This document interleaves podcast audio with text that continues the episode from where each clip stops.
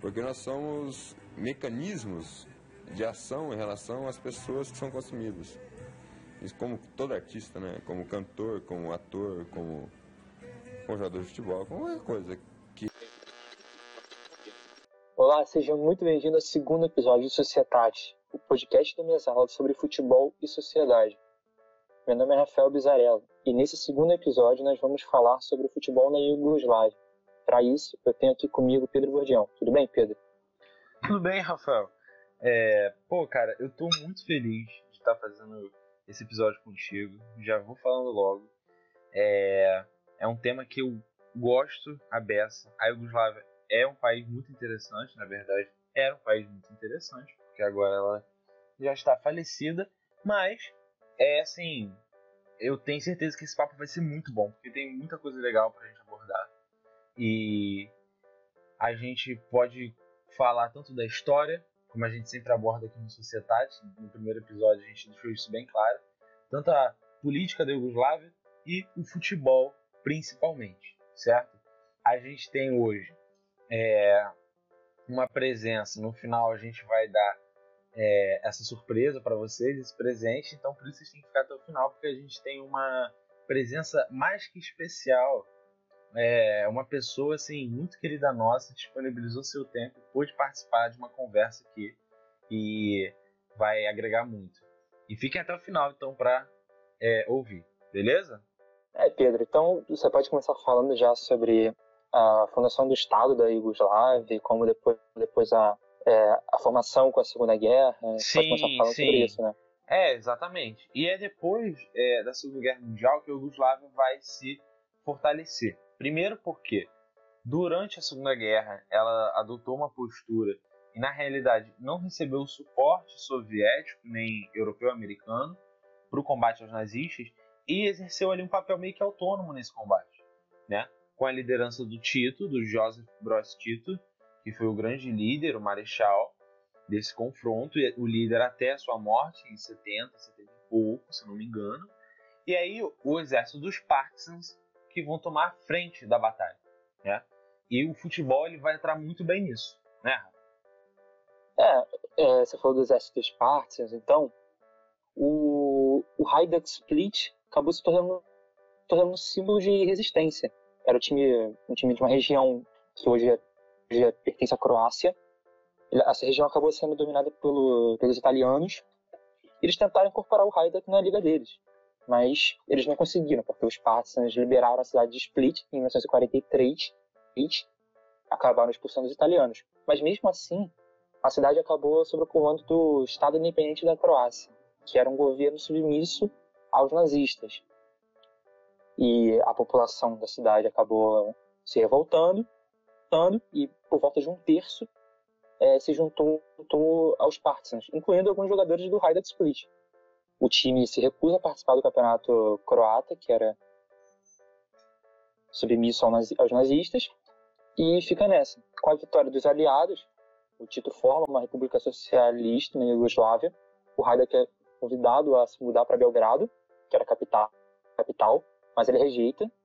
E nessa mudança para Belgrado, ele se tornaria o clube oficial do Exército Popular da Iugoslávia. Mas como eles rejeitaram, o Partizan acabou se tornando esse clube. E o maior rival do Partizan é, é o Estrela Vermelha, que surge em 1945 a partir das cinzas do SK Iugoslávia, que era um clube que também era grande antes da guerra, mas que, com- como outros clubes da Iugoslávia, optou por seguir com as atividades durante a guerra e o Tito é, acabou proibindo que esses clubes continuassem a existir. Outros foram fundados com outros nomes, como foi o caso do SK Iugoslávia, que, idealizado por membros da Aliança Unida da Juventude Antifascismo, foi criado como Estrela Vermelha. Acabou sendo também apadrinhado pelo Ministério do Interior, com uma máquina de propaganda do Estado, e a partir daí começa a ser uma cultiva, é, cultivada uma rivalidade entre o Estrela Vermelha e o Partizan. Primeiramente também pela importância dentro dessa máquina estatal de propaganda, e depois uma rivalidade que passa pelos campos, os dois sendo os dois maiores clubes do país, até hoje. É, exatamente, É. né? E aí, uma coisa que é muito importante a gente notar é que acontece. Acaba a Segunda Guerra Mundial e a Iugoslávia ela vai ter que, assim, existir. Ela vai começar a fazer parte. Porque antes, a, a Iugoslávia era um, era um amontoado de N países que estavam ali naquele território do leste europeu, certo? Que depois, com a unificação do território, né, a unificação da Croácia, Eslovênia, Bósnia e Herzegovina, Sérvia, Macedônia e Montenegro se tornaram a Iugoslávia, certo? Mas o que é interessante, o Tito ele consegue fazer essa unificação, ela acontece e se instala o governo socialista, mas um governo socialista que vai se diferenciar de todos os outros do leste europeu, por um motivo bem simples. É, o Tito optou por um não alinhamento automático a União Soviética. Primeiro, porque discordava de algumas políticas stalinistas, e segundo, porque, como eu disse, o esforço bolchevique na Segunda Guerra para libertar a Iugoslávia foi muito pequeno, muito pequeno. E aí o Tito opta por se separar. Então ele não vai, não vai ter aquela política automática, como alguns, vários países do leste europeu, se não todos, adotaram, certo? Então, ele vai poder tanto fazer comércio com os Estados Unidos, que era, uma, é, era o maior inimigo soviético, quanto com países como a China, como, sei lá, é, o Vietnã posteriormente, beleza? Mas com a União Soviética isso vai se complicar. Ele até aceitaria fazer o acordo, fazer um, um tipo de proposta e, e comércio. Mas o, o, Stalin, perdão, ele até ameaça o Tito de morte. Ele fala que o Tito merece ser morto. É, que é uma frase certa, mas eu não vou me lembrar. Mas ele até fala de que espiões poderiam estar à procura do Tito para matá-lo, certo? E essa vai ser uma grande diferença. Por quê? ainda que na Iugoslávia as políticas macroeconômicas, as políticas socialistas tenham sido muito parecidas com o período stalinista, mas que também todos os países socialistas adotaram também, que é de incremento fortíssimo de indústria de produção de máquinas, indústria pesada, criação de empresas, emprego pleno, tudo isso foi criado durante o governo Tito aos moldes soviéticos. Mas isso não significa um alinhamento, um pensamento idêntico. Tanto é que na União Soviética houve, houve a socialização dos campos. Os campos se tornaram propriedades comunais, geridos pelo Estado, com cotas mensais, semanais de produção que deveriam entregar ao poder público. Na Iugoslávia, não. Na Iugoslávia, se teve um outro tipo de pensamento, primeiro porque teve uma resistência enorme do campo, assim como teve na União Soviética, teve uma resistência enorme, mas na Iugoslávia, eles optaram por fazer o seguinte: 80% do campo ia ser gerido pelo Estado, é, outros 20%, se não me falha a memória, seriam geridos pela iniciativa semi-privada, beleza? Porque o Estado ainda tinha uma interferência muito, muito grande, né? E aí, o Tito ele vai se tornando uma figura que, assim, é enorme no imaginário yugoslavo. Primeiro porque ele consegue fazer quase que um milagre.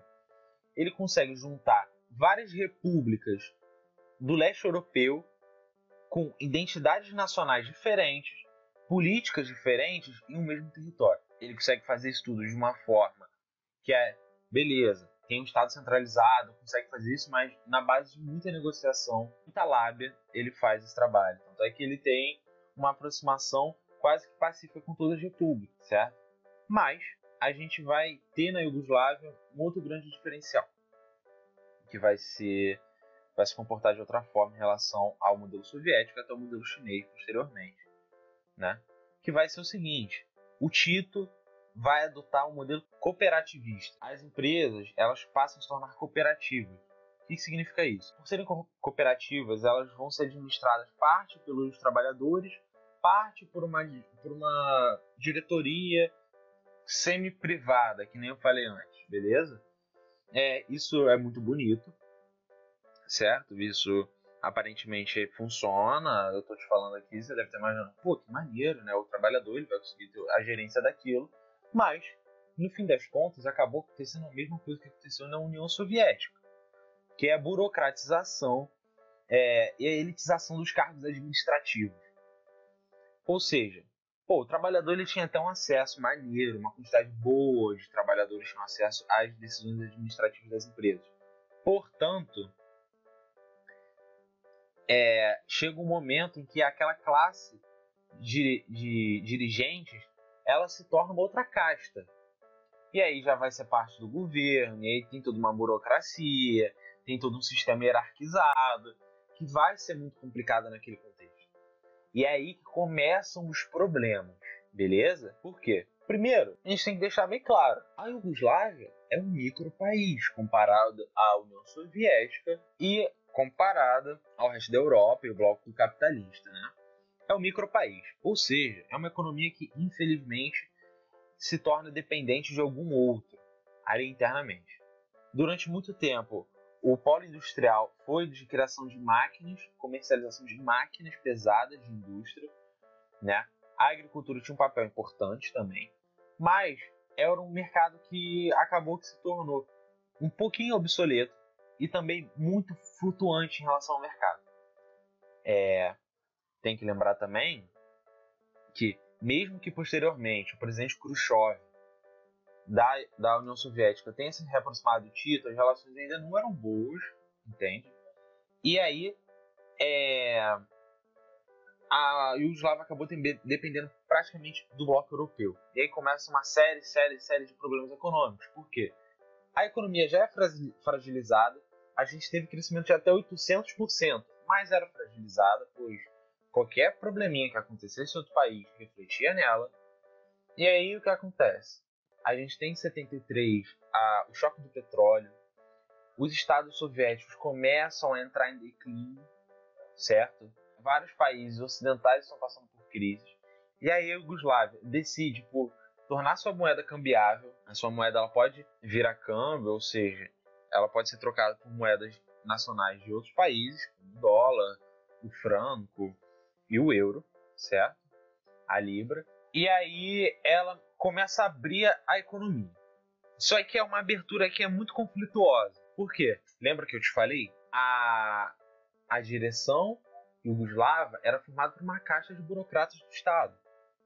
Essa caixa de burocratas não estava nem um pouco afim que essa economia fosse aberta, senão eles iam perder os privilégios. Enquanto uma boa galera queria que essa economia fosse aberta, porque vários, é, várias repúblicas não eram bem atendidas. E depois esse vai ser um dos motivos do conflito que a gente vai entrar à frente. Mas uma série de repúblicas não é bem atendida. Ela precisa dessa abertura para que entre capital externo, porque elas estavam sendo esquecidas pelo, pelo centro financeiro jugoslavo, certo? E aí começa a abrir economia, os conflitos começam a surgir porque é meio que um mercado liberal misturado de uma economia semi-planificada também, do, das cooperativas.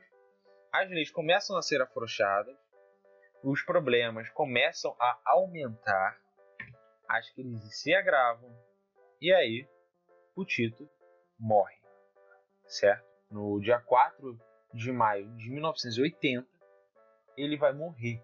E aí que começam os conflitos. A parada fica firme.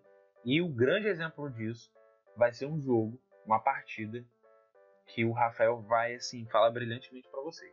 É, durante a partida entre o Hajduk Split, aquele mesmo time que a gente falou antes, e Estrela Vermelha, que a gente também comentou, três homens invadiram o gramado.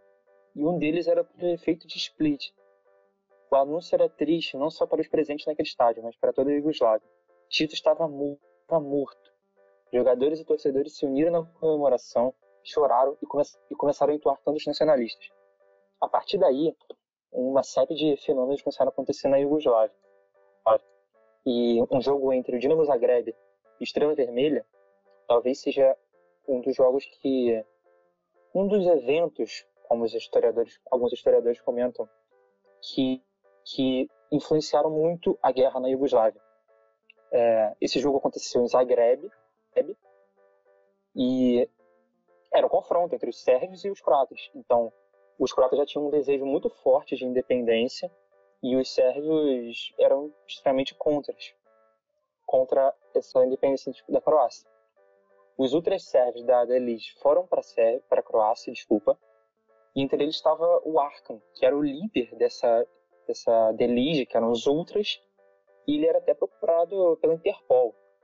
Os Ultras do Dynamo, os Blue Bad Boys, também estavam presentes, e ainda estavam aliados com os demais Ultras de toda a Croácia, na chamada Irmandade Croata. Então o sentimento que existia na arquibancada do estádio era de puro ódio.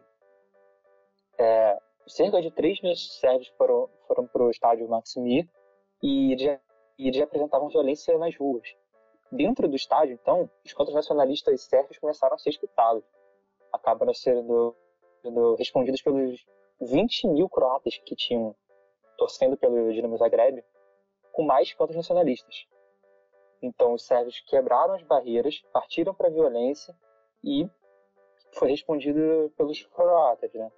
A polícia era composta em sua larga maioria pelos, pelos sérvios e decidiu partir para cima dos torcedores do Dinamo Zagreb, até com gases lacrimogêneos. E foi a partir desse momento que surgiu uma cena que ficou marcada para a história na Croácia, que foi o Boban, que era um jogador, na época ele tinha 21 anos, ele depois jogou no Milan, é considerado até hoje um dos maiores jogadores da história da Croácia. Ele começou a discutir com um policial que estava. Tava... tava ali no meio da confusão. Ele começou a defender os torcedores do Dinamo Zagreb, o clube dele. O policial então acabou xingando o Boban e a resposta do Boban foi uma joelhada que quebrou o nariz do policial a torcida do Dinamo começa a gritar o nome do Boban na arquibancada e ele diz: Aqui estou eu, com a face em público para arriscar minha vida, minha carreira e tudo que a fama pode dar. Tudo por conta de um ideal, de uma causa, a causa croata. É, o Arkham, o líder da Deligic, fundou a Arkham Tigers, um grupo que lutou pelos sérvios durante a guerra, acabou também sendo responsável por diversos crimes de guerra, como morte, sequestros contra quem não fosse sérvio. E também, pouco antes do início da guerra, o Estrela Vermelha se tornou o único clube da antiga Iugoslávia a vencer a Champions League, que na época ainda era chamada de European Cup. É, é curioso ver que logo antes de um, uma guerra tão grande como essa, com tantas mortes, o Estrela Vermelha conseguiu vencer título mais importante da sua história. E até a Iugoslávia tinha uma geração muito boa de jogadores que não puderam jogar é, as competições internacionais por conta da guerra e de punições que foram dadas ao país. Então, depois começou a guerra e o Pedro pode falar mais sobre isso, né? Exatamente. A gente tem aí o início da guerra da Croácia. Beleza? Essa guerra que, como eu estava falando antes, resultou do conflito que começa a surgir ali dentro da Iugoslávia com a sua dissolução. E aí, obviamente, começam a vir muitos problemas, beleza? Como eu tinha dito lá no comecinho, a Yugoslávia é meio que uma coxa de retalhos, então ela tem vários, várias repúblicas ali internamente que vão seguir os comandos do governo central. Mas cada república tem sua identidade nacional. Se subordinaram durante o período ao controle do Tito que por ser uma liderança carismática detinha um poder muito grande, entendeu? Nesse quesito, mais de unificação, mas é com a sua morte, quando ele morre no, na, no ano de 1970, a situação começa a ficar mais complicada, né? A Croácia, ela começa a, a reivindicar sua autonomia existem pleitos e tal. E aí começa a guerra. No ano de 92, eu já estou pulando um monte de coisa para não me alongar muito, mas o que importa é que a guerra vem e vem forte. O padrão que a gente tem é, no final do século XX na Europa, num país teoricamente civilizado, né? É, não era uma coisa de se esperar, mas surge e é uma guerra ideológica né? e além, obviamente, do controle território pelos seus líderes. Mas o povo adere aquilo ali com um nacionalismo muito grande, muito é, enraizado, né? E é um clássico. Né? Esse é um clássico, a gente sabe disso. Quando a coisa começa a ficar ruim, a galera vem com esses nacionalismos doidos assim pra meter uma de que ah não, que as coisas precisam mudar de um jeito ou de outro, aí essas noções racistas, xenófobas que existem, vêm à tona, né? Teve a guerra entre o exército jugoslávio, é, os sérvios, os croatas e Bósnia e Herzegovina também entram em guerra. O conflito fica bem acirrado e no fim das contas, depois de muita morte, depois de ser uma guerra televisionada na sua grande parte, entende? Porque quem viveu nos anos 90 sabe que foi uma guerra que recebeu uma atenção da mídia grande, beleza? É, que teve um, um apoio expressivo de vários países, apoio é, de forças militares de paz, de pacificação. E aí eu tenho até uma história engraçada que eu tenho um amigo, o Rafael, que não um amigo, né, uma pessoa, um conhecido meu, que ele é palhaço. E aí ele foi durante a guerra lá na Croácia, depois também ele foi na guerra da Bósnia. Ele foi tipo num programa de Palhaços Sem Fronteiras, eu não vou saber o nome certinho aqui, mas é, ele foi para lá para trabalhar nesse projeto de que ele ia em comunidades onde estavam as crianças que estavam escondidas e ele ficava fazendo é, palhaçaria, né? Palhaçada. É, brincando com a galera e trazendo aquela paz da, que a sua arte pode oferecer. E aí, cara, a gente teve uma limpeza étnica que foi bizarra, né? A gente tem ataques no Zagreb, em Belgrado, a gente tem limpeza étnica de mais de 200 mil sérvios. E isso é simplesmente assustador. E aí a, o conflito se intensifica o, e as guerras começam a se é, entranhar por dentro do território yugoslavo. E o futebol vai refletir isso muito bem posteriormente, porque a gente vai ter também a guerra da Bósnia, a gente vai ter conflitos no Kosovo, Atualmente a gente vive na Ucrânia, beleza que não é no território yugoslavo, mas é próximo. E aí a gente vai vendo que a situação vai piorando cada vez mais.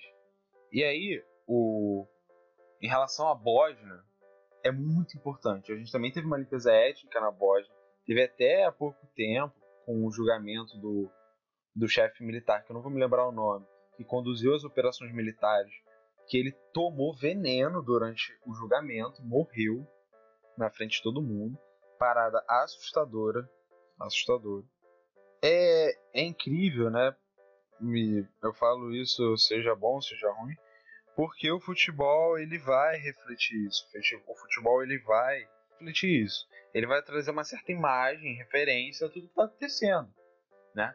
A gente sabe disso. A gente falou desde o primeiro episódio. O futebol não está sozinho, ele está conectado em relação a todos os fenômenos que acontecem na sociedade. E as guerras é a mesma coisa. O futebol, ele é um movimento de grupos, um movimento de identificação pessoal, ou identificação de, de, de povos, pessoas, moradores, que vão se identificar com aquilo ali. Na sua origem é sempre isso. Ou ideológicos, como a gente viu o Estrela Vermelha. Beleza? É, então, quando a gente vê que ainda mais o futebol, que lida e trabalha muito com a relação território, a relação espaço-pessoa, né? Quando a gente vê um território que entra em guerra, que está se fragmentando, que já era com complexo e piora a situação, é óbvio que as partidas vão se politizar. É óbvio que as partidas vão refletir isso. Entende? E o Rafa sabe muito bem disso em relação à Guerra da Bósnia. Posteriormente, vão vir partidas que vão ser ultra emblemáticas nesse sentido, né, Rafa? É, assim, na Bósnia a gente pode é, pegar vários casos dos jogadores. Por ser uma guerra recente, os, as pessoas que viveram essa guerra estão aí ainda para contar a história são jovens, são é, relativamente jovens, adultos. Sim. É, tipo, falar do Dzeko, atacante, atacante da Roma hoje, ele deu uma entrevista ao Players Tribune, Tribune sobre como ele viu a cidade de Sarajevo destruída. Ele viveu lá durante a guerra com a sua família e depois da guerra ele foi para o seu primeiro treino no no, no Chesney, cara. Eu peço desculpa aqui, mas é um nome muito difícil de pronunciar. Sim. É, o primeiro treino dele, com o estádio destruído do clube, foi dentro de uma escola, porque não tinha onde treinar. Ele, até, ele também diz nessa entrevista como que a percepção das crianças na Bósnia sobre os seus ídolos mudou depois da independência. Como hoje elas podem ver os seus ídolos jogarem com a camisa da seleção da Bósnia. Tanto o Dzeko, como casos de outros jogadores, como o Pjanic, da Juventus, que agora está indo para o Barcelona, Sim. É, ele já tem uma história diferente da do. Uma, é, uma história diferente da do Odzeko, porque são casos únicos nessa, nessas histórias de guerra, porque muitos ficam escondidos no país, alguns fogem. Sim. E esse é o caso do Pjanic. Ele e a sua família fogem para Luxemburgo e ele só vai estrear como jogador no Metz, da França. Ou seja, uma história que o cara sai da Bósnia, vai morar em Luxemburgo, fugindo da guerra, só joga lá na França. E ele tinha essa opção de poder escolher jogar Luxemburgo ou na Bósnia, e ele escolhe jogar no país que ele nasceu, mesmo tendo vivido lá durante a maior parte da sua vida. E, curiosamente, a Bósnia se classifica para a Copa do Mundo pela primeira vez em 2014, jogando aqui no Brasil. Não foi uma Copa do Mundo muito boa, caiu na fase de grupos, mas mesmo assim, é uma Copa do Mundo, um país como a Bósnia, teve uma independência recente, os caras chegaram lá, né? Importante. É, um, é uma coisa que as crianças de lá hoje conseguem ver, os seus ídolos jogando pelo seu clube, pela sua seleção, em uma Copa do Mundo. Isso é uma coisa que há algumas décadas não dava para pensar na Bósnia. Sim. Entende? Depois, assim, vieram confrontos também em Kosovo e uh, algumas coisas aconteceram com a população albanesa na região, né, Pedro? Sim, exatamente. Né? A gente teve ali uma fragmentação, uma dissolução da identidade, é, extermínio, beleza? Que isso, obviamente, uma guerra, vai vir morte. Mas a dissolução daquela identidade, uma identidade de classe, uma identidade de, de etnia, principalmente, que é o que a gente está lidando mais nessas guerras e nesse território, vai influenciar todo o futebol, vai influenciar todo os sistemas que vão vir dali em diante, seja sistemas de trabalho, sistemas políticos, sistemas de lazer, entretenimento, por aí vai. Beleza? E né, a gente não pode esquecer que a União Soviética já, né, nos anos 90 já tava, já tinha passado pela sua dissolução há um tempinho. Então, assim, quem tava ali com mais poder bélico para entrar na situação e falar, ô, galera, vamos parar aí, vamos ter o senso, não, não precisa tanta guerra, quem tinha esse poder já não tá tão bem, porque a Rússia passa da dissolução por um processo assim horrível, horrível. É, fica muito tempo se recuperando. A, a, economia, a economia de transição passa do modelo socialista para o modelo capitalista. Esse problema também ocorre no território yugoslavo. Então, crise mais crise começam a acontecer, beleza? Isso vai dificultar muito todo o processo. E a União Soviética não está ali mais, a Rússia está fraca, a Rússia está sobre o, o, poder e influência dos Estados Unidos, né, com o ministro naquele momento, que se eu não me engano. Boris Yeltsin, né? É, o Yeltsin, isso, isso, isso. Era o Yeltsin, que é um safado. Ele estava sob o controle dos Estados Unidos, beleza? Depois entra o papai Putin, mas aí a guerra já vai ter acabado. É, e a única guerra que o Putin vai influenciar vai ser ali na Ucrânia, ali perto do leste europeu, beleza? E assim, a parada, o estrago tá feito, sacou? É, é, o estrago tá feito naquela área. Então, é vai ser vai ser muito significativo. E aí a conclusão que a gente pode chegar é a seguinte. É bem clara essa conclusão o que acontece ali, meu amigo, é, como a gente falou no último podcast, no último episódio, é a dissolução completa da identidade que não foi bem trabalhada durante o período yugoslavo.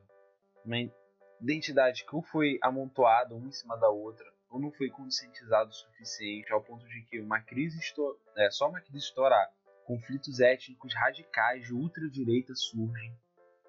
Entende? Então, essa identidade conflituosa, junto com as questões econômicas do país, que estavam assim acabadas, destruídas e mais dependentes do que já estavam, levaram ao quadro que levou de guerra, de conflito armado, pesadíssimo, beleza? E a conclusão é essa. Uma lição que a gente tem que tirar disso é o seguinte: gente, nós podemos ter nossas diferenças interterritoriais nós podemos ter nossas diferenças culturais interterritoriais, mas nunca podemos deixar que essas diferenças façam com que nós queiramos anular a existência das outras pessoas, dos diferentes agentes. Então, isso é um exemplo para você não deixar. Eu estou fazendo brincadeira aqui, óbvio, que mas não deixar aquele maluco sulista que fala que o sul tem que se separar do Brasil falar isso. Porque ele só existe porque tem Brasil, meu amigo. O, o cara do Rio Grande do Sul, ele só tá vivo, tem emprego ali, tem uma vida boa que ele tem, porque o resto do país inteiro trabalha, é renda transferida ali para baixo. O, e o Banco Nacional do, é, do Desenvolvimento do Extremo Sul, por exemplo, pode fazer os investimentos que quiser. Então, é, isso serve para vários países, não só para o Brasil. A gente tem também na Itália movimentos separatistas do norte com o sul, Roma.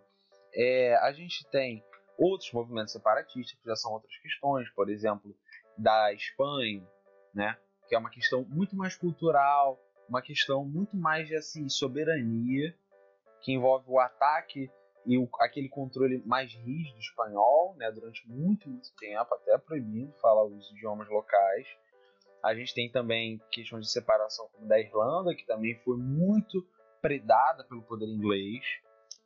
Mas a gente tem que também ter noção de quando a parada é genuína, vem de uma questão popular, uma questão de uma guerra, a questão de uma pobreza extrema, e quando vem de uma relação de é, é, etnia doente, sabe? De arianismo e fle, é, flerte com o nazismo. Porque se quiser dar um Googlezinho aí, você pode achar muito bem no Google que o leste europeu o que mais tem é, é neonazista e é, skinhead, beleza?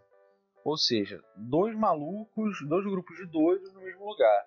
Um neonazista, ariano safado, que né, a gente sabe como deve ser tratado, e skinhead, que é a escolha da, dos movimentos musicais do planeta, né, que são aqueles fascistoides é, que acham que punk é música, sei lá, para bater em mulher, bater em gay e preto, né, índio. Mas graças a Deus os índios não têm que conviver com skinhead, porque não tem índio lá no leste europeu. Então, essa é a lição que tem que levar, beleza? E aí a gente tem o futebol refletindo isso, e o Rafael sabe bem, o Rafael ele vai falar muito bem disso, melhor do que eu, né, Rafa? E conta aí pra gente. É, no caso do Kosovo, a independência foi algo muito estranho, uma, um processo que gerou o não reconhecimento do Estado de Kosovo por muitos países. Por exemplo, o Brasil, a Argentina, é, a Espanha, Sim. a Rússia. Sim. Se recusaram a reconhecer o Kosovo. E, assim, é, lá a gente tem histórias muito, muito únicas também de jogadores que estão aí hoje. Jogadores de, de descendência albanesa também. Como o Januzaj, que hoje está na seleção da Bélgica. Sim. O Shakiri e o Chaka, que jogam pela seleção da Suíça, que são todos famílias kosovares com origem albanesa. Inclusive, o Shakiri e o Chaka protagonizaram um evento muito marcante na última Copa do Mundo. Justamente uma partida entre a Suíça, que é a seleção que eles jogam, e a Sérvia, na fase de grupos, no grupo que o Brasil estava, inclusive. Verdade. Eles dois marcaram, marcaram os gols na virada por 2 a 1 contra a Sérvia e fizeram uma comemoração igual. Eles fizeram com as mãos o símbolo das águias que estão na bandeira da Albânia, com a língua para o lado. Eles fizeram esse negócio, esse símbolo, porque o, o, o pai do Chaka era um manifestante em protestos que defendiam os direitos do Kosovo e foi preso por três anos e meio pelos sérvios. Ele consegue a anistia da ajuda da anistia internacional e foge para Basileia com a esposa dele. E é lá que ele tem o filho, o grande Chaka, hoje no Arsenal, jogador da seleção da Suíça. A história do Shaqiri já é um pouco diferente. Ele nasce no Kosovo, mas foge com a família dele por conta de toda a violência sérvia contra a população kosovar. Inclusive, ele, naquela partida, carrega uma bandeira do Kosovo na chuteira direita dele. Essa manifestação, obviamente, gerou punições, porque a FIFA proíbe esse tipo de manifestação. E também muita repercussão, muita repercussão entre os sérvios, né? Como o atacante Mitrovic, que questionou o motivo deles estarem é, protestando a favor do Kosovo e, e, não jogarem pela seleção do Kosovo, jogarem pela Suíça. Ele, ele acha que é uma incoerência a parte dos dois. Mas grande parte da, da Sérvia concorda com Mitrovic. É um pouco uma ofensa essa independência do Kosovo, que foi muito alimentada pelos Estados Unidos. Porque eles dizem que é uma região que nunca nunca foi independente, sabe, da Sérvia e é uma independência que não é justa com, com a população sérvia no total. E para isso a gente conversou até com a surpresa que o Pedro falou lá no começo, conversou com um jogador brasileiro. Exatamente, exatamente. O, o, Jean, o Jean Carioca jogou já no Botafogo aqui no Brasil. Ele hoje joga lá no, lá no Kosovo. É, a gente falou um pouco com ele. Ele fala como que é a situação do futebol lá, como que é jogar lá no Feronique, que é o time que ele joga e como que é a torcida, afinal do Kosovo, como que é a população em relação é, sentimento de guerra, a, a paixão da torcida por futebol. Sim. Então, fica aí com o depoimento do Jean. Para mim está sendo muito bom, cara. Graças a Deus, é, já estou aqui dois anos. Completei dois anos agora, né? Tem mais um ano de contrato. É, eu vim porque as coisas no Brasil não estavam muito boas, estava difícil de encontrar clube, né? E como eu não tinha outra opção, é... acabei aceitando a proposta que me foi feita daqui e vim para cá tentar sorte numa aventura, né? Já tinha jogado aqui do lado, que é, que é na Albânia. É, inclusive quem me fez o convite foi o capitão da equipe que tinha jogado comigo lá. Então, para mim tá sendo bom. Graças a Deus na primeira temporada a gente foi campeão de tudo aqui. A gente foi campeão do campeonato. É, campeonato Kosovário. A gente foi campeão da Copa do Kosovo, né? E consequentemente da Supercopa, né? Então foi uma temporada ano passado, foi uma temporada muito boa. Esse ano é, não foi muito bom devido a algumas, algumas, é, alguns erros que a diretoria cometeu, né? De mandar o treinador que foi, foi campeão embora e de tentar fazer algumas mudanças. Acabou que essas mudanças não deram certo e a gente está acabando a temporada agora no meio da, da, da, tabela, né? Em quinto, sem, sem chance de conseguir uma vaga para a Liga Europa ou para para a fase preliminar da Liga Europa ou da Champions League, né? Mas enfim, ano passado a gente também jogou a fase preliminar da, da, da Champions League, né? Devido a gente ter sido campeão. A torcida aqui é, é não é muito fanática, né? Não tem muitos torcedores, principalmente aqui, aqui no nosso clube praticamente assim, não tem muitos torcedores. É, mas é, tem, tem os seus fãs, tem aquelas pessoas que, que gostam muito do futebol. É, mas não chega aos pés do Brasil, né? E de outros países que tem futebol como paixão e tal. Mas. É, até porque o futebol está começando a crescer agora. Tem, parece que dois, três anos que eles estão associados ao EFA. É, então eles estão eles estão em, em, desenvolvimento ainda no futebol, estão engateando, né? É, mas é, como eu tinha falado com algumas pessoas que me perguntaram é, o que, que, eu achava aqui do futebol, é, eu achava que daqui uns, uns dois anos, três anos, o futebol aqui ia, ia crescer bastante. Mas com essa pandemia agora eu não sei como é que vai ficar, né? Porque isso afetou todo mundo, então sinceramente eu não sei como é que vai ficar. Espero que continue nesse crescimento. É, que se eu permanecer aqui por mais tempo, né, possa contribuir com esse crescimento de alguma forma, né? Cara, aqui é muito bom de se viver tranquilo. É, é você não tem aquele medo por exemplo, eu que moro no Rio, você tem medo de toda hora, se você, a qualquer momento você pode ser assaltado. Que não, que é bem tranquilo. É, é um povo bem receptivo, que gosta de ajudar. Quando a gente fala que a gente é brasileiro, eu tô aqui com a minha família, né? quando a gente fala que é brasileiro, nossa, o que, que vocês estão fazendo aqui? É... E procura de alguma forma ajudar a gente. Como a gente ainda não consegue falar é... o... albanês, né? A língua daqui, a gente consegue desenrolar um pouco no inglês. Mas eles são sempre é, prontos a ajudar. Então não tenho, não tenho que reclamar dessa parte não. É um povo muito sofrido, né, cara, devido à guerra.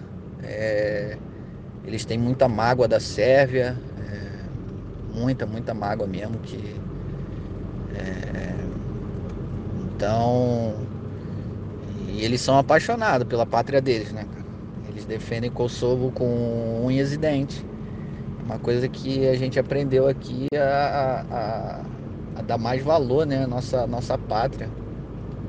O brasileiro muitas vezes é, não tem essa percepção, né? De patriotismo. Mas aqui a gente aprendeu a dessa forma com eles, né? Porque por mais que eles tenham dificuldades, por mais que é, eles tenham mágoas, eles tenham cicatrizes né, que ficaram da guerra, meu amigo, eles defendem é, é, a pátria deles com, com, com, força. Então isso é bem, eu acho um, um ponto bem positivo deles. E com isso a gente vai chegando ao fim de mais um episódio aqui do Societate. Pedro, você quer falar alguma coisa? Suas considerações aí para o pessoal que está escutando? Pô, então, eu queria agradecer muito a todo mundo que chegou então aqui o final, beleza? É, eu acho que foi um episódio bem maneiro. A gente está fazendo ainda uma adaptação do tempo dos nossos podcasts. Então esse vai estar um pouquinho mais curto que o outro. Né? Até porque aquele foi um de apresentação, o nosso primeiro. Esse que vai ser menor. E eu espero que a gente tenha conseguido é, entrar de uma forma é, rápida, concisa e bem explicativa nesses assuntos que são tão complexos. Né? a gente preferiu por não abordar tão profundamente as guerras e talvez deixar isso para um outro episódio que envolva mais diretamente o leste europeu completo é... e focar mais nisso do futebol, sabe? De como o futebol está refletindo tudo. Então, assim, e a gente sabe também que nossos ouvintes têm vida. Não precisam ficar duas, três horas ouvindo um podcast, porque vocês têm vida. Eu tenho certeza disso mesmo na pandemia. E aí, galera, é isso. Muito menos escutar. Exatamente, exatamente. E aí, galera, eu só tenho a agradecer a todo mundo que tá aqui até agora. Sigam a gente no Mesala no Instagram. E me sigam no Instagram, Bordinhão Pedro. Ou Bordinha o Pedro. Queira é, ler como quiser. Me segue lá, eu tô botando várias paradas todo dia. É, como vocês percebem aqui no nosso bate-bola, eu sou o cara que fala mais da geopolítica, da, da relação interna dos países, e o Rafa é o craque do futebol, futura, futuramente o maior jornalista vivo do futebol, ultrapassando até mesmo o Casagrande. É, obrigado. É, mas agora eu quero fazer alguns agradecimentos aqui. quero fazer alguns agradecimentos. É, Pode fazer. fazer. Agradecer ao Zé, Pedro José Domingues, que também é nosso diretor artístico do Mensala, faz a. Pô, exatamente. A, a gente não pode deixar de esquecer desse anjo. Calma. É, quero agradecer também aos meus amigos do podcast Zapataço sobre futebol espanhol, Guilherme Bianchini e Daniel Souza, me ajudaram com algumas coisas de pesquisa, algumas coisas de formato do podcast, como botar o podcast para vocês escutarem agradecer a eles. É, tem muita gente também para agradecer. Todo mundo que deu feedback lá no, no primeiro episódio. Pô, agradecer sim. muito quem divulgou, quem escutou, quem fez qualquer coisa para ajudar. Agradeço muito a todo mundo. É, peço para todo mundo seguir o Mesala nas redes sociais, a Mesala Fute, com temudo, é, é, Twitter, Instagram, o Medium, a gente tem o link lá no nosso Instagram também, para vocês lerem as nossas matérias, tem tem quase sempre temos matérias lá, não todos os dias, porque ainda estamos começando, né? Então, peço vocês me seguirem na rede social também, nas redes sociais, Instagram, Rafazel, com o no final.